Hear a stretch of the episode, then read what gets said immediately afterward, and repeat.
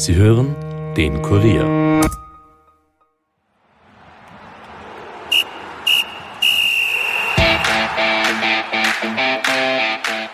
Die Zukunft von Rapid-Kapitän Stefan Schwab seit Mittwoch geklärt ist, ist jene von Bayern-Star David Alaba weiter offen. Und während sich die Wiener nun auf die Suche nach einem neuen Mannschaftsführer machen müssen, kämpfen die Münchner in den nächsten Wochen um den Champions League-Titel und das Triple. Den Spagat zwischen diesen beiden Themen versuche ich heute mit den Kollegen Alexander Huber und Andreas Heidenreich. Mein Name ist Stefan Berndl und ich wünsche euch viel Vergnügen mit dieser Episode. Nachspielzeit, der Fußball-Podcast von und mit der Kurier Sportredaktion.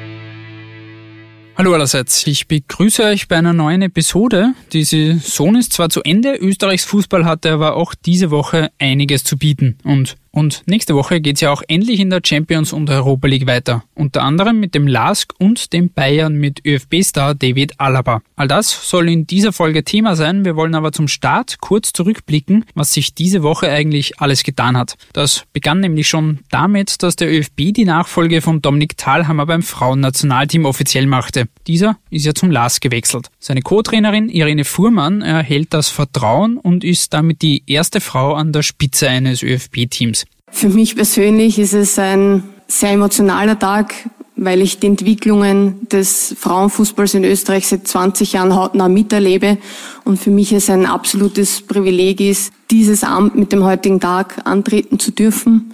Am Tag darauf gab es dann auch bei Sturm Graz die offizielle Vorstellung von Christian Ilzer, der vor knapp zwei Wochen die Austria offiziell verlassen hatte, um sich seinem Herzensclub anzuschließen. Ilzer will sich und dem Verein jedenfalls Zeit geben.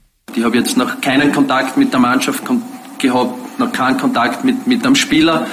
Wie gesagt, intern haben wir klare Richtungen festgelegt, aber für mich ist jetzt einmal wichtig, die Mannschaft, die Spieler kennenzulernen, um dann einfach diesen eingeschlagenen Weg, den wir uns jetzt vorgenommen haben, um den dann sehr konsequent zu gehen.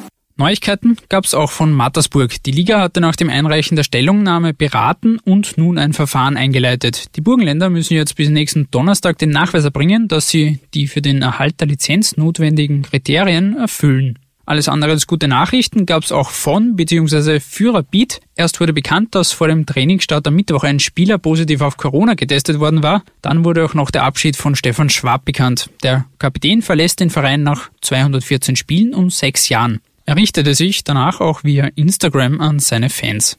Hallo Rapidler, hallo Rapidlerinnen. Ja, es ist soweit. Ich verabschiede mich aus Hütteldorf. Will mich bei euch allen recht herzlich für sechs wundervolle Jahre bedanken. Ihr habt da in Hütteldorf richtig viel lernen dürfen, sowohl sportlich als auch menschlich. Leider war es aus diversen Gründen nicht möglich, dass ich weiterhin und da bleibe. Aber eins ist klar, ich werde jedes einzelne Spiel weiterhin verfolgen. Drückt euch die Daumen. Mein Herzen immer Rapidler bleiben. Macht es gut und bis bald. Warum sich Schwab jetzt verabschiedet und was das für Rapid heißt, bespreche ich jetzt ganz kurz mit dem Kollegen Alexander Huber. Servus Alex. Hallo Stefan. Gleich die Frage, was steckt jetzt eigentlich hinter dem Abschied von Stefan Schwab und ist das Ganze, dieser Wechsel aus deiner Sicht nachvollziehbar? Ja, es ist wohl die äh, am längsten gereifte Personalentscheidung bei Rapid seit langer Zeit. Also es hat ja schon ähm, im vergangenen äh, Herbst erste Gespräche gegeben. Dann ab Winter wurde eigentlich ernsthaft verhandelt. Und soweit ich informiert bin, war vor der Corona-Pause eigentlich eine Einigung ganz, ganz nah. Also eigentlich ausgemacht, nur hat noch nicht unterschrieben. Ja, und dann ist, ist Corona gekommen, dann war alles andere anders. Rapid hat den äh, ausgehandelten Vertrag wieder zurückgezogen, weil er zu teuer gekommen wäre. Der Stefan Schwab hat sich in der Zwischenzeit sehr äh, um den Verein verdient gemacht. Ähm, und dann hat man wieder verhandelt und es ist dann nicht mehr zusammengekommen. Es war auch diesmal, glaube ich, soweit ich es mitbekommen habe, äh, eher knapp.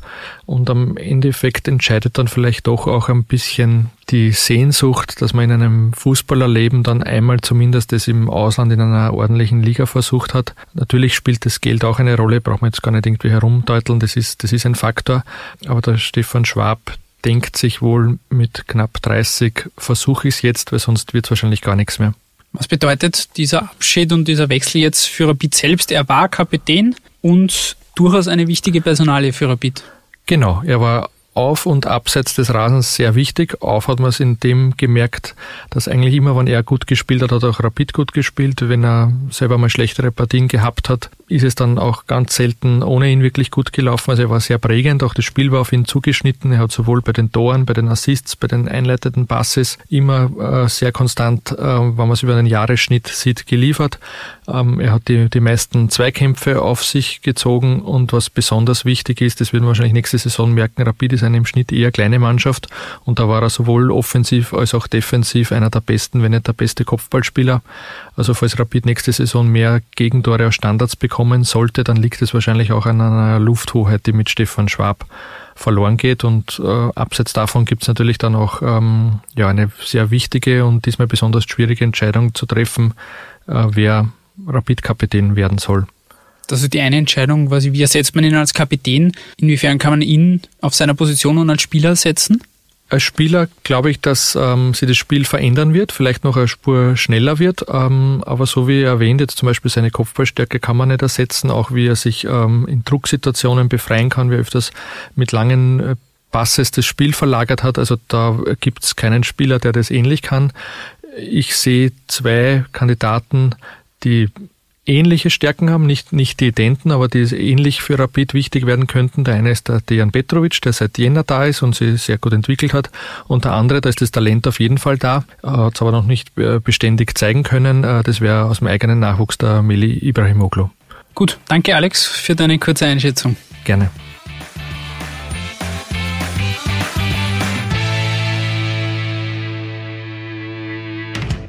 Und damit lassen wir Wien und die nationalen Geschehnisse hinter uns und blicken auf den Fußball in Europa. Dazu begrüße ich jetzt den Kollegen Andreas Heidenreich bei mir im Telefon. Servus, Andi.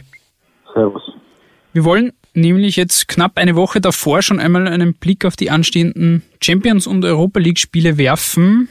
Denn es soll ja kommende Woche international wieder losgehen. Ein besonderes Augenmerk dabei wollen wir natürlich auf Bayern und David Alaba legen. Steigen wir doch gleich mit der Champions League ein. Atalanta, Leipzig, PSG und Atletico Madrid, die stehen bereits als Viertelfinalisten fest. Die weiteren vier werden jetzt am 7. und 8. August gesucht. Da finden jetzt nach der langen Corona-Pause die Rückspiele statt. Lass uns die vier Partien ganz kurz durchgehen, wer da jetzt die Favoriten sind. Ähm, wir beginnen beim Manchester City gegen Real Madrid. Das Hinspiel hat die Guardiola 11 mit 2 zu 1 gewonnen. Traust du da Real noch die Wende zu?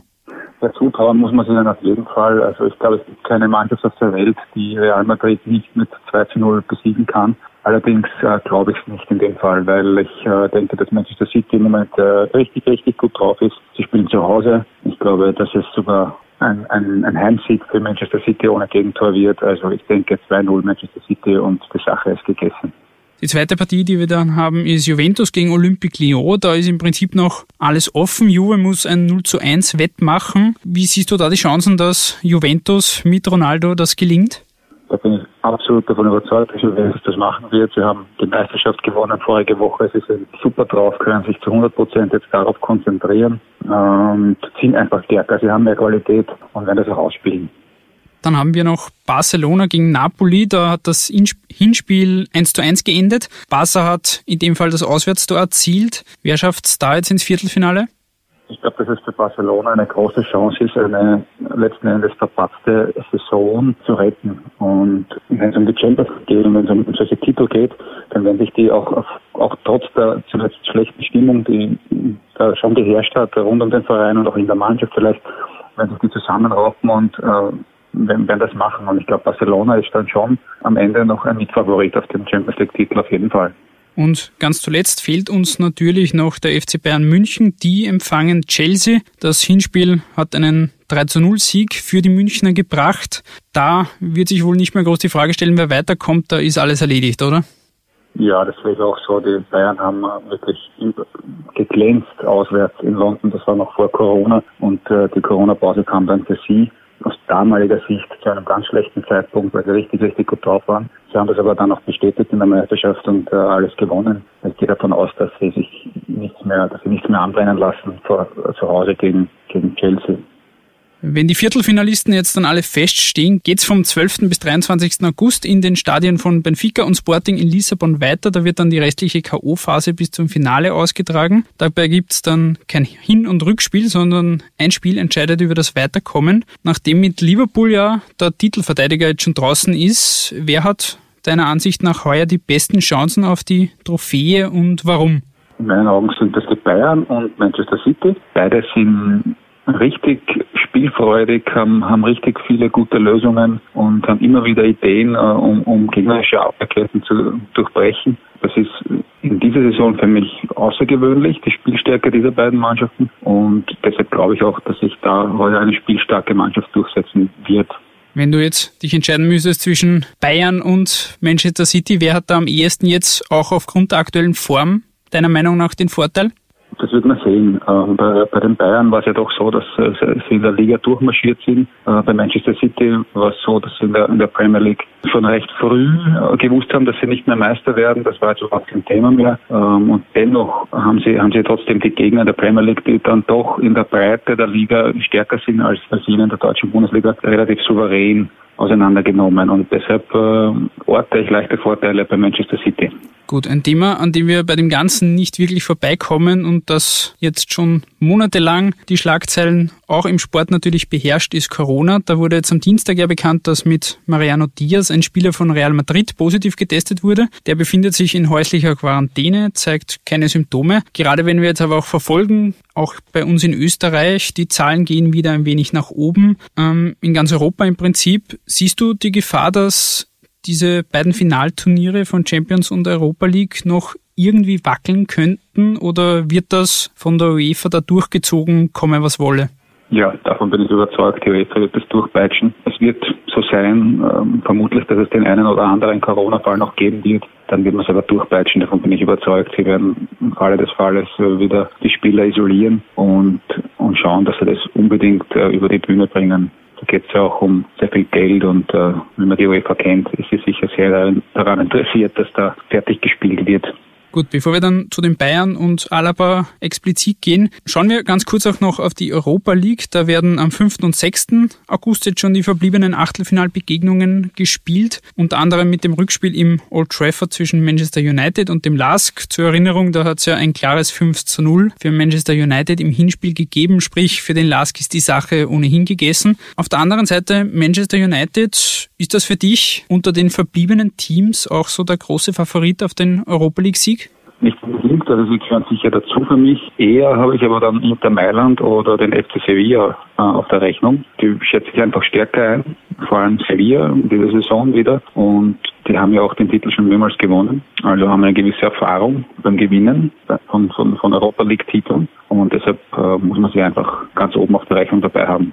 Gut, dann gehen wir zu den Bayern und wie gesagt, David Alaba. Die Münchner haben sich, du hast es schon angesprochen, nach dieser ganzen Corona- Pause und Krise relativ beeindruckend in der Liga durchgesetzt und haben eigentlich aus einem relativ knappen Ergebnis, das davor dargestanden ist, jetzt einen souveränen Sieg in der Liga eingefahren und das Double gewonnen. Es besteht weiterhin die Chance auf das Triple. Was macht die Münchner deiner Ansicht nach im Moment so stark, wie sie jetzt in den letzten Wochen aufgetreten sind? Ich glaube, das konnte man relativ, ähm, relativ gut sehen, dass nach dem, der Trennung von Niko Kovac als Trainer ein Ruck äh, durch die Mannschaft gegangen ist, dass es Hansi Flick extrem gut verstanden hat, äh, diese vielen Stars, die es da gibt, einfach auch zu einer Einheit und zu einer Mannschaft zu formen. Und äh, das wirkt, äh, wirkt schon oder erinnert etwas an die Mannschaft von 2013, die damals den, den Champions League Titel geholt hat. Also ich kann mir das sehr gut vorstellen, dass mit diesem Elan, mit diesem Spirit, den sie da in der Mannschaft haben, sehr viel möglich ist. Abseits das von, ist ja, das ja. muss man dazu sagen, bei den Bayern ja durchaus eher was Außergewöhnliches. Also der Club ist ja doch ein kleines Haifischbecken und äh, da hat es immer wieder gegeben, dass verschiedene Interessen verfolgt wurden innerhalb einer Mannschaft. Das heißt, äh, siehst du da jetzt quasi wirklich so eine gewisse Geradlinigkeit und dass alle an einem Strang ziehen? Ja, durchaus. Und das ist, auch, das ist auch bei so großen Mannschaften etwas Außergewöhnliches, weil es ist wirklich ganz schwierig, dass man so viele hochbezahlte Spieler, die sehr oft ihre eigenen Egos haben, dass man die wirklich unter einen Hut bringt. Das ist, äh, das gibt's nicht alle Tage und das, äh, das ist aber, das sind die Kleinigkeiten, die es dann ausmachen am Ende des Tages. Ob alle wirklich dem Ganzen alles unterordnen und diesen Titel auch wirklich wollen, das ist dann schon, ist dann schon entscheidend.